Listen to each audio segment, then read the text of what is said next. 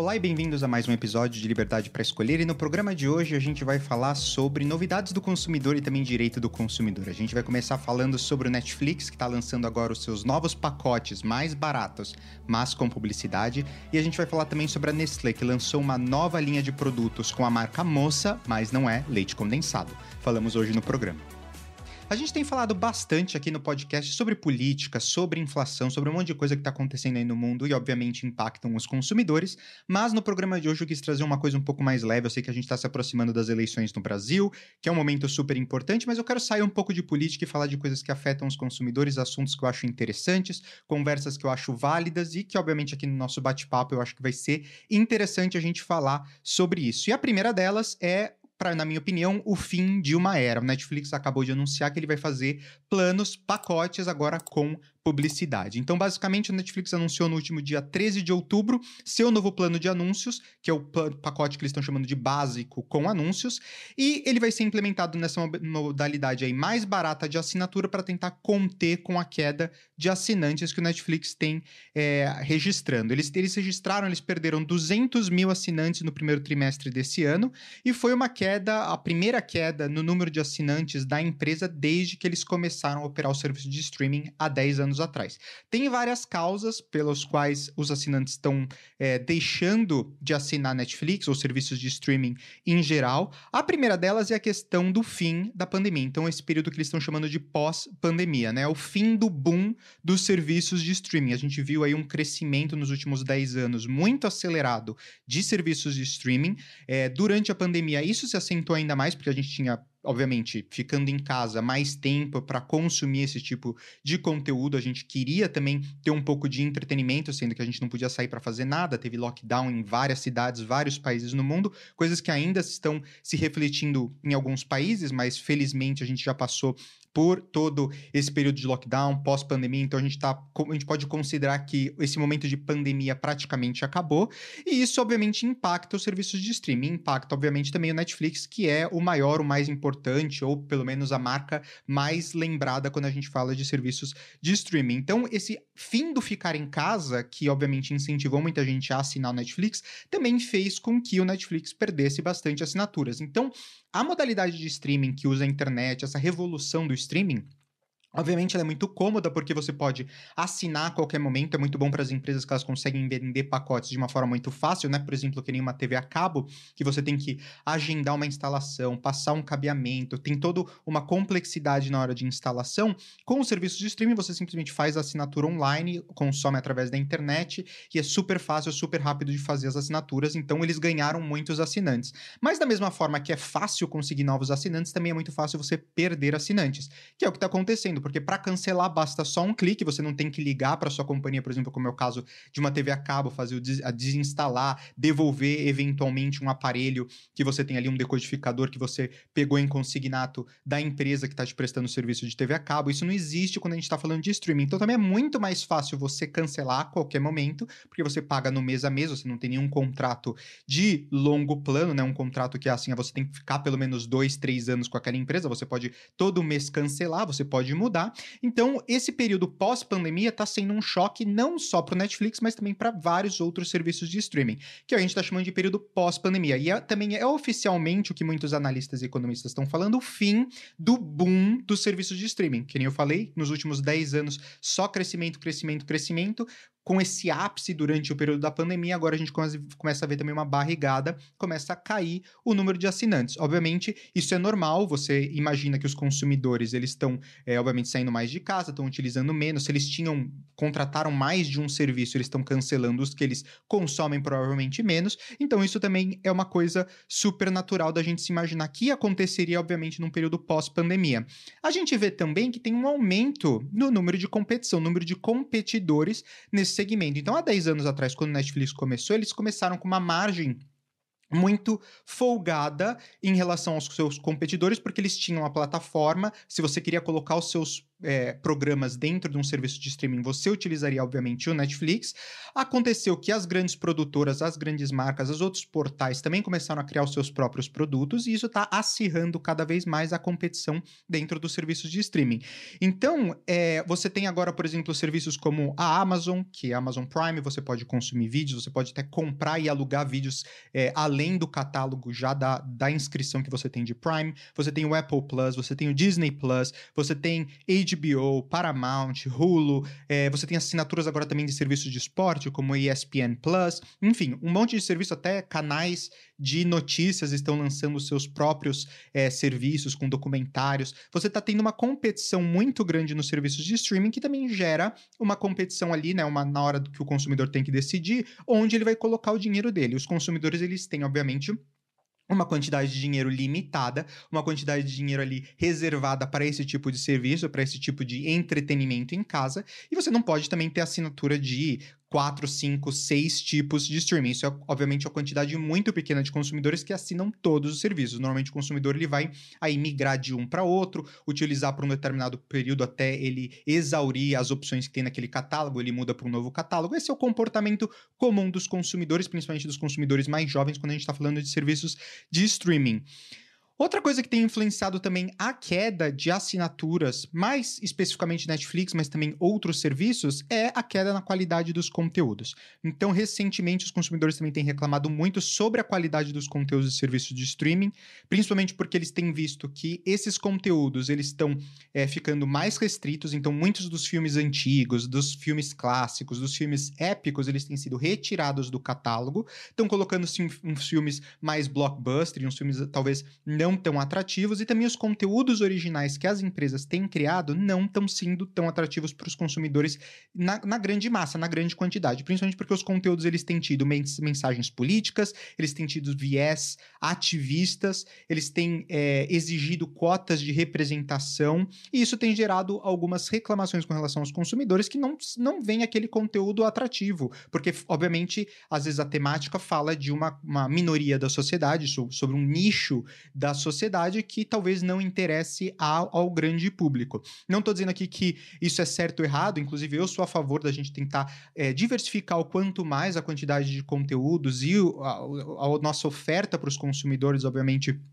para os consumidores poderem decidir o que eles querem assistir, mas quando você começa a colocar política, você começa a colocar o seu ativismo é, na frente do que os consumidores querem, obviamente os consumidores eles não vão prestar mais atenção em você, eles vão cancelar os planos e eles vão mudar para algum outro serviço que foca em atender o conteúdo deles. Até porque quando a gente está assistindo é, conteúdos é, para o nosso entretenimento, quando a gente está em casa, depois do trabalho, a gente quer assistir um Netflix, a gente não quer ser é, usar o nosso tempo de lazer, o nosso tempo de divertimento para receber uma lição de moral sobre qualquer assunto que seja. Então, é, quando você está ali no seu momento de entretenimento, de relaxamento, pós-trabalho, seu fim de semana, você quer curtir um filme, curtir alguma coisa que seja leve, que te distraia, que te relaxe, etc., você não quer receber uma lição de moral, independente de qual seja o assunto. Eu não estou falando se é racial, se é, é LGBT ou enfim, qual, qualquer um que seja dos assuntos, se você está usando aquela plataforma como um ativismo político, é obviamente os consumidores eles começam a perceber isso e, obviamente, eles começam a se afastar desse tipo de programação. Então, isso é uma coisa que tem crescido muito essa reclamação, principalmente nos Estados Unidos, mas no Brasil também a gente vê que as pessoas não se sentem é, confortáveis com os conteúdos que têm sido colocados. Uma outra grande crítica aí, não tanto ao Netflix, mas, por exemplo, ao, aos conteúdos da Disney, né, é que está é, tendo uma, uma, uma relação de doutrinação de conteúdos para criança e uma supersexualização de menores de idade. Então, isso também é outra coisa que pessoas, um, consumidores um pouco mais conservadores, eles também estão se afastando desse tipo de conteúdo porque eles veem que está tendo um abuso dessas grandes produtoras, dessas grandes marcas, desses grandes serviços de streaming de produzir conteúdos que estão buscando uma doutrinação de crianças em assuntos que talvez os pais não concordem. Quando você deixa ali o, o tablet com o seu filho ou o celular com o seu filho para ele ficar assistindo, você às vezes não está monitorando exatamente o que ele está consumindo. Então os pais estão querendo serviços que eles não tenham que se preocupar em controlar exatamente o que os filhos estão assistindo, ter que verificar, assistir o conteúdo antes do filho assistir para ver se aquele conteúdo é limpo ou não, se ele concorda ou não. Eles querem conteúdos mais tranquilos, como era no passado, como era nos anos 80, nos anos 90 e até mais para trás, conteúdos que eram que eram é, limpos, que eram que tinham uma mensagem é, positiva, que ensinava alguma coisa para a criança de, de ser bom, de moralidade, enfim, esse tipo de coisa que eu acho que os pais eles também estão buscando. Então essa questão da qualidade dos conteúdos também tem influenciado na decisão das pessoas em fazer o cancelamento das suas assinaturas de diversos serviços Netflix incluso. Outra coisa que também mudou muito há 10 anos atrás quando começou e atualmente é a relação de leis e regulamentações. Então quando começaram os serviços de streaming Netflix foi o pioneiro, não tinha grandes leis e regulamentações nesse segmento, nesse mercado. Isso, obviamente, foi crescendo não só nos Estados Unidos, mas no mundo inteiro, inclusive no Brasil, no México, que é a questão de cotas de conteúdo. Essas cotas de conteúdo, se você não conhece, é uma coisa que a gente trabalha muito no Consumer Choice Center para tentar lutar contra, e eu vou explicar para vocês por quê, mas a cota de conteúdo, basicamente, ela estipula que uma, um percentual do conteúdo que está ali na plataforma tem que ser dedicado a um conteúdo nacional. Então, no Brasil isso existe, já existe há, muitos anos, mas eu vou citar aqui o exemplo do México, que foi um que a gente trabalhou muito para tentar combater. Eles queriam colocar no México uma cota de conteúdo de 30%. Isso significa que os conteúdos de Netflix, Amazon Prime, eles tinham que ser 30% catálogo, filmes, séries, novelas, que fossem conteúdos produzidos em território nacional mexicano. Isso significa que, quando a gente pensa numa empresa de serviços de streaming, eles têm um budget, né, um valor, um orçamento orçamento que, ele, que eles têm para gastar em títulos para colocar ali dentro do cardápio deles, dentro do, da plataforma de streaming para os consumidores consumirem, anual ou a cada 3, 5 anos de planejamento deles, eles têm um valor que é baseado no número de assinaturas que eles conseguem. Eles, não, obviamente, no início eles fazem um investimento maior para colocar bastante coisa no catálogo e atraser assinaturas, mas no final das contas eles têm que balancear, equilibrar o quanto eles pagam pelos direitos, os títulos autorais que eles têm daquele conteúdo e quanto eles recebem pelos, pelas assinaturas. Então, ter conteúdos bons que atraem assinantes é a combinação perfeita para esse tipo de serviço de streaming. Quando você coloca uma cota de conteúdo, por exemplo, de 30%, significa que o catálogo ele vai ter que tirar 30% do conteúdo que ele tem internacional que os consumidores querem assistir para poder gastar e comprar 30% de conteúdo que seja local, que talvez as pessoas não queiram assistir. E isso é exatamente o que acontece. As pessoas acham que instituindo uma, uma cota de, de conteúdo, é, as empresas de streaming elas vão, com, além do catálogo que elas já têm, elas vão ampliar o seu catálogo para colocar mais 30% de conteúdo nacional. E na verdade o que acontece é o inverso. Eles retiram materiais do catálogo, materiais que as pessoas querem assistir, vídeos, filmes, séries, que as pessoas, os consumidores estão interessados para poder abrir espaço dentro do orçamento que eles têm para colocar os conteúdos nacionais. E no México, como vocês sabem, são basicamente as telenovelas. Então o que aconteceu foi que eh, eles se viram obrigados a colocar materiais que eram antigos, conteúdos que eram velhos, telenovelas velhas, dentro do conteúdo, só para poder cumprir com a regulamentação, com a lei da cota de conteúdo, e assim tá ali de acordo com o que foi exigido dentro da nova regulamentação. Mas para o consumidor, obviamente, isso é péssimo. Então, isso é uma outra coisa que tem acontecido em vários lugares do mundo. O México é um exemplo aqui que eu estou tratando porque a gente entrou como Consumer Choice Center muito a fundo no que estava acontecendo lá, mas isso acontece no Brasil também. Existe um percentual que você tem que ter de conteúdo nacional e basicamente em vez das empresas de streaming investirem mais dinheiro para criar um conteúdo original é, daquele país, eles acabam comprando conteúdos que já existiam, conteúdos velhos, para poder colocar dentro do catálogo só para fazer parte da cota. Então, a cota de conteúdos também é uma coisa muito ruim para os consumidores, é uma coisa que tem acontecido no mundo inteiro. E, obviamente, se você reduz o seu catálogo de coisas que as pessoas querem assistir, que normalmente são os conteúdos dos filmes de Hollywood, os filmes internacionais, são os, os, filmes que concorrem a Oscar. Esses são os conteúdos que vão ao cinema que as pessoas normalmente querem assistir quando elas estão assinando um serviço de streaming. Não aquela telenovela que passava na televisão, que foi recolocada aí num serviço de streaming, ou um filme antigo é, que foi produzido ali com dinheiro nacional há 20 anos atrás, que você tem só que colocar no catálogo para cumprir. As pessoas não querem mais ver esse tipo de conteúdo. Então, principalmente as pessoas mais jovens. Então, o que acontece é isso. Isso tem acontecido, como eu falei, em vários lugares no mundo e também incentiva aí a diminuir cada vez mais o número de consumidores e assinaturas nos serviços de streaming, porque eles estão querendo sair desse tipo de programação que eles têm, podem assistir, podem consumir em qualquer outro lugar. Inclusive, várias dessas telenovelas novelas antigas passam ainda na televisão como reprise, você não precisa colocar, pagar um serviço de streaming para ter acesso a isso. É, a Netflix também tem reclamado muito. Esse é o lado dos consumidores. O lado da empresa é que a Netflix tem reclamado também muito, né? Uma queixa muito constante da Netflix, que é o compartilhamento de senha. Se você está me assistindo aí, você compartilha a senha, o Netflix está falando de você. Ele, a Netflix ela estima que mais de 100 milhões de lares no mundo inteiro estão quebrando suas regras ao compartilhar senhas. Então, basicamente, eles dizem que você compartilha não com os, os familiares diretos, que seriam seu filho, a mãe, é, o irmão, enfim, aquele núcleo familiar mais próximo, mas às vezes núcleos familiares mais distantes, tios, amigos, é, né? Então, pessoas que às vezes nem fazem parte da família, mas as pessoas têm quebrado com essa regra e o Netflix ele tá tentando aí é, lutar contra isso. Inclusive, se você compartilha senha, uma das coisas que o Netflix vai fazer, ele vai começar a te cobrar mais se ele nota que o seu perfil é, com, utiliza em várias localidades diferentes e você está fazendo uso incorreto dessa da, da, do compartilhamento de senhas, que segundo as regras que você contrata, né, quando você faz a assinatura, você está de acordo, você não pode compartilhar a sua senha. Então isso é uma coisa que o Netflix ainda está testando, mas é uma coisa que provavelmente a gente vai ver no futuro que são penalidades, é, com uma cobrança aí maior para pessoas que compartilham a senha. É, e como é que vai ser esse novo pacote, então, de, de do Netflix com publicidade?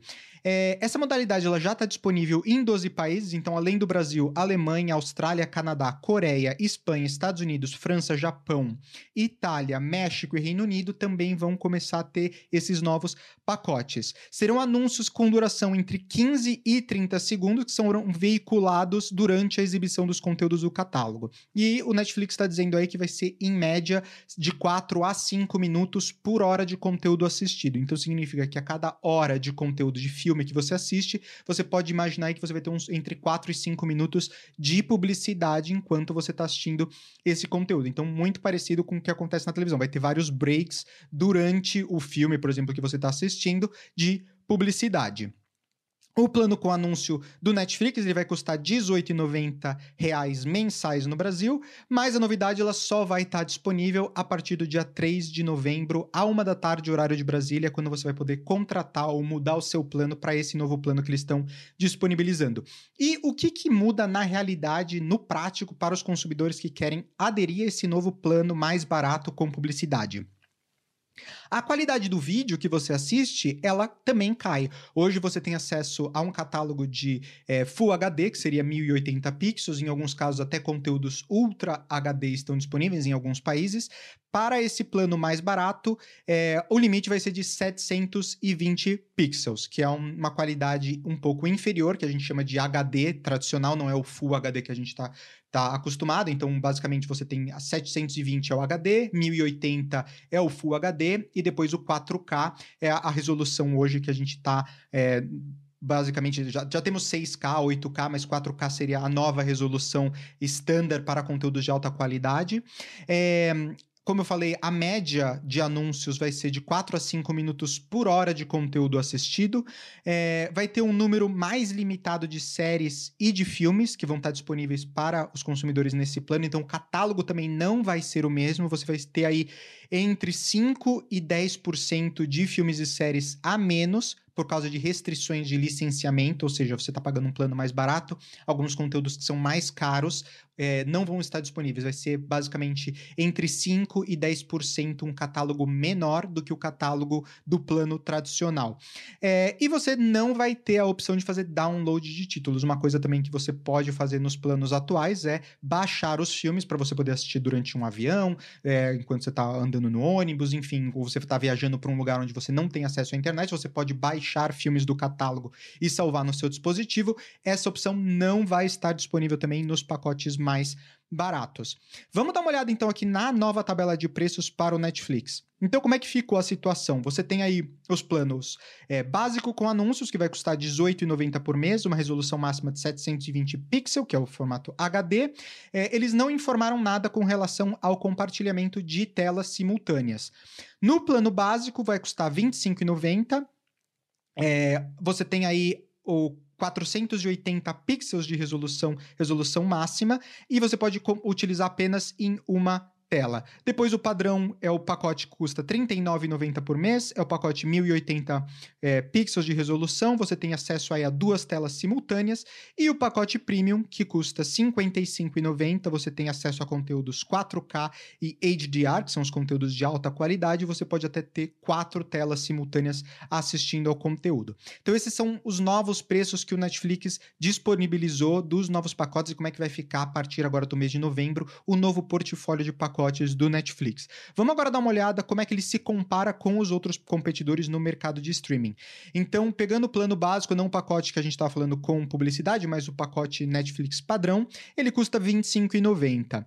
É, a Amazon Prime R$ 9,90, que é o pacote aí um dos mais baratos no mercado, Globoplay R$ 19,90, Disney Plus R$ 21,90, o combo Disney Plus mais Star Plus está custando R$ 45,90, HBO Max R$ 21,90, Apple TV R$ 9,90 R$ por mês, Telecine Play R$ 31,90 e o Mubi R$ 21,90. Aqui na última coluna a gente tem a porcentagem em relação ao salário mínimo, que é uma, uma análise que eu acho muito interessante. Então, você pegar, por exemplo, o combo Disney Star Plus, ele obviamente é o mais caro, R$ 445,90 por mês. Isso representa aí quase 4% é, de um salário mínimo. Então, você, olhando aqui as porcentagens, você pode ver que os pacotes ainda que vão ser mais acessíveis para as pessoas é, obviamente, o Amazon Prime, que custa ali menos de 1% de um salário mínimo. Você tem o Globoplay, que ainda está com preço bastante acessível, 1,64% de um salário mínimo.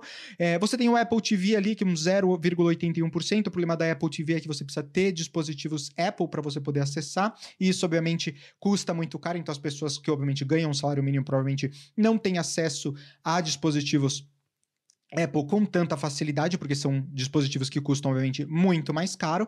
Se eles têm acesso, obviamente, é, com preço aí também bastante. O catálogo, obviamente, da Apple TV também é reduzido, é menor, mas com preço também acessível a R$ 9,90 por mês. Você não vai ter os filmes, é, os grandes blockbusters, obviamente, na Apple TV, você tem só os conteúdos produzidos pela Apple, mas também tem algumas séries ali que já começam a ser interessantes. A Apple está investindo bastante também nesse conteúdo. O Telecine Play também é um dos mais caros, aí 3,12% em porcentagem de um salário mínimo, com preço aí de R$ 31,90.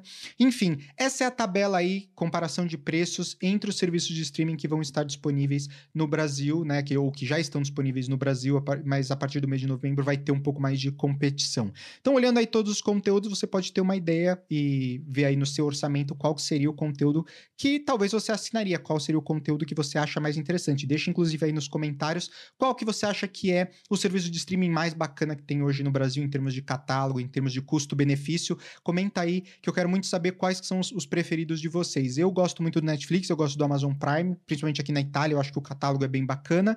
É, mas, obviamente, HBO Max tem conteúdos muito interessantes. Tem muita gente que é muito fã da Disney, eu nunca teve, tive é, o Disney Plus. Mas deixe seus comentários aí que eu tô realmente muito interessado em saber o que, que vocês estão assistindo, o que, que vocês gostam de assistir.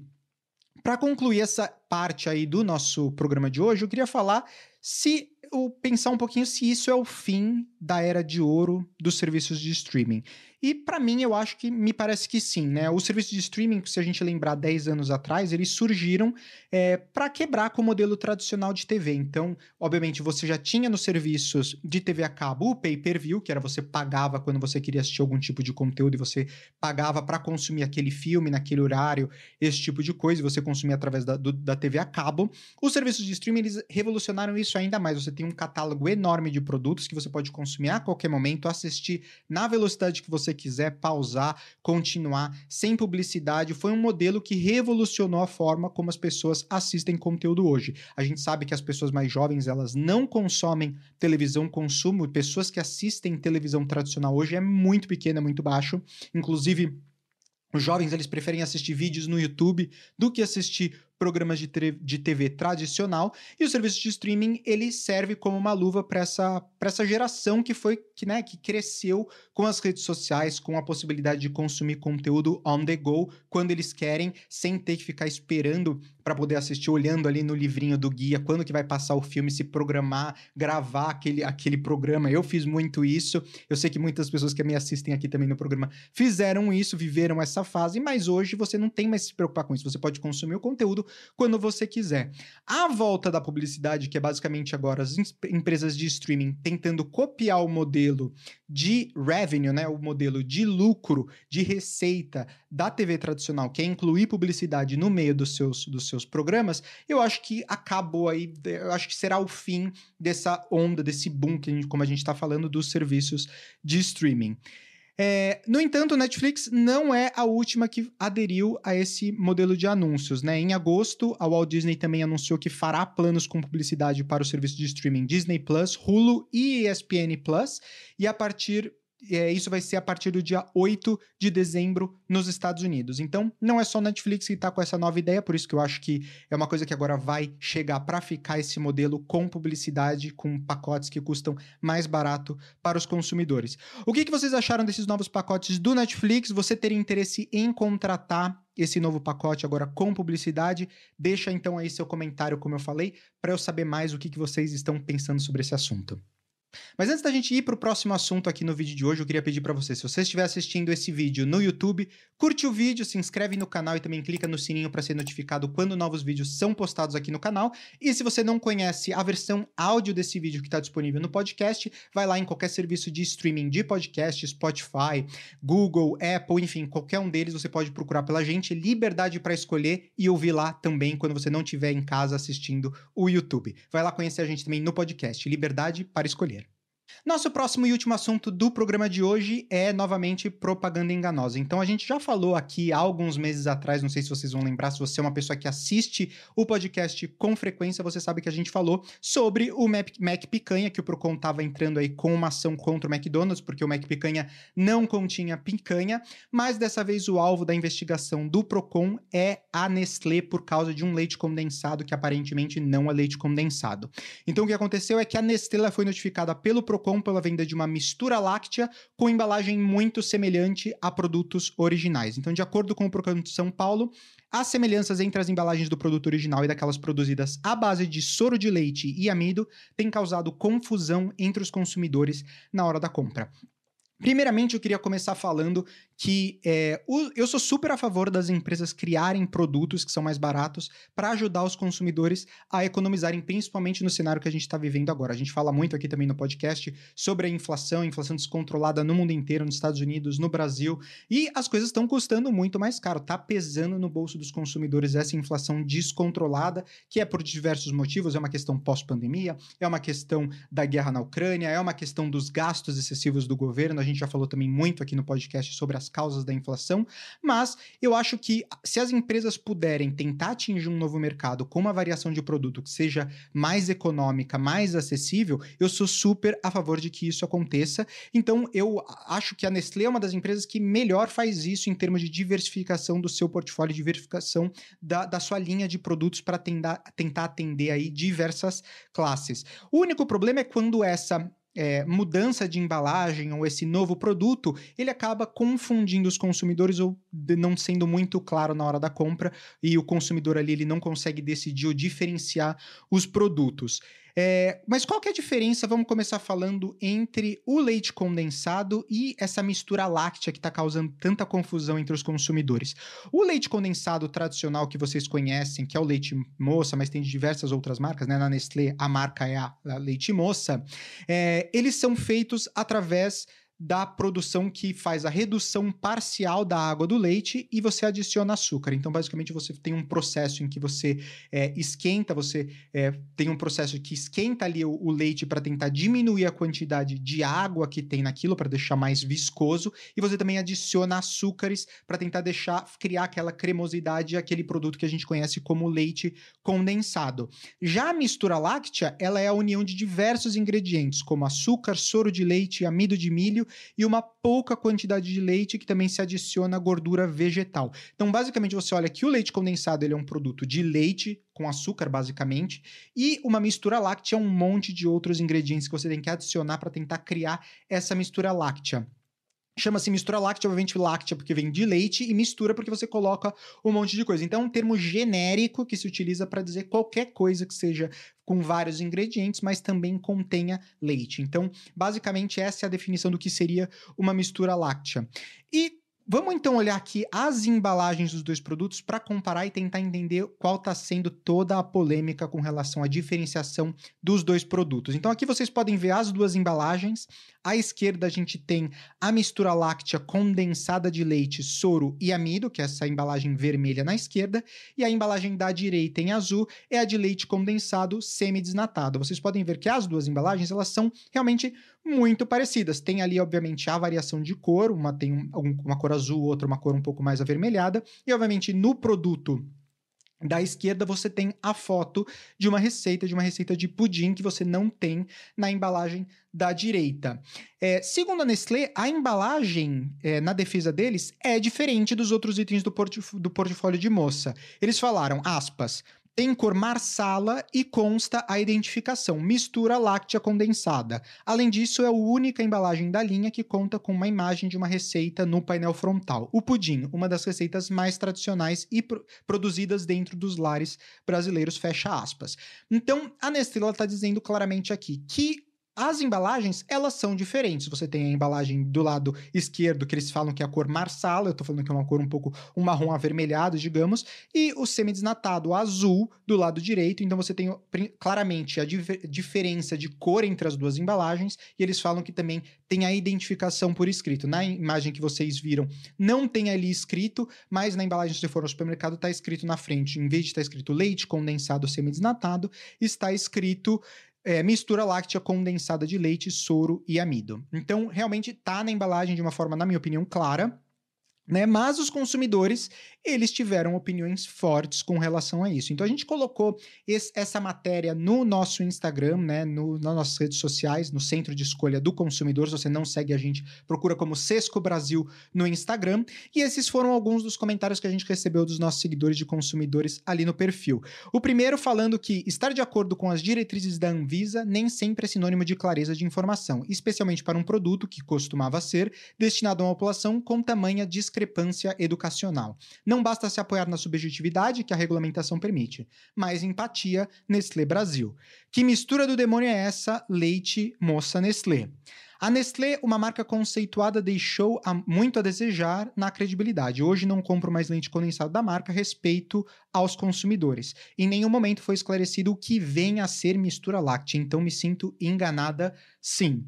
Tiveram também alguns consumidores que acharam a diferença na embalagem bastante clara. Então, aqui, por exemplo, o comentário de uma pessoa do Luan falando a embalagem do semi-desnatado e do integral, até que existe alguma aparência. Mas a mistura é bem diferente, está clara a diferença. Quando vi no mercado, imaginei ser uma versão comemorativo, mas fica bem nítido não ser leite condensado. Então, para concluir, o que, que eu penso dessa história toda, Procon, é, consumidores sendo, achando que eles estão sendo enganados ou pensando que eles estão sendo enganados? Na opinião minha, né, inclusive de alguém que já trabalhou na Nestlé. As embalagens, elas têm sim cor diferente. E a descrição também ela tá bem clara na frente do produto. Se tratam de produtos diferentes, está bem descrito na frente da embalagem. Porém, é um erro que a Nestlé comete com frequência, e várias marcas cometem com frequência, é de achar que diferença de cor é sinônimo de uma nova linha de produto ou uma nova categoria de produto. O que acontece muitas vezes é que você tem edições especiais, edições comemorativas. Às vezes você tem rebranding da embalagem. O rebranding é basicamente você mudar a embalagem, mudar a cor, mudar o design, mudar a tipografia, enfim, refazer a embalagem para tentar aumentar a venda daquele produto ou fazer um alinhamento, um realinhamento de marca com uma nova categoria de produto ou uma categoria de produto que você já tinha. Então isso é uma coisa comum que acontece no mercado, você ter mudanças na embalagem, tanto na cor, no design, na tipografia, em tudo embalagens mudam de tempo em tempo. Então, é, confiar que o consumidor ele vai claramente distinguir que existem dois tipos de produtos somente por causa da cor me parece um pouco é, um pouco né não confiar que o consumidor assim, deixar muito livre para o consumidor decidir não ser de forma muito enfática muito clara acaba confundindo o consumidor quando você tem você se baseia simplesmente que o consumidor vai entender que cores diferentes são linhas de produtos diversas. Obviamente, ali você também tem a descrição do produto, você tem escrito na frente que não se trata, mas a marca Moça é uma marca muito forte, 100% associada com o leite condensado, associado com leite condensado Moça da Nestlé. Então, quando você usa também a marca Moça, você acaba causando essa, essa confusão entre os consumidores. Então, o erro, na minha opinião, da Nestlé, e é um erro que a Nestlé comete muito, é o fato que eles usam marcas muito fortes que eles já têm.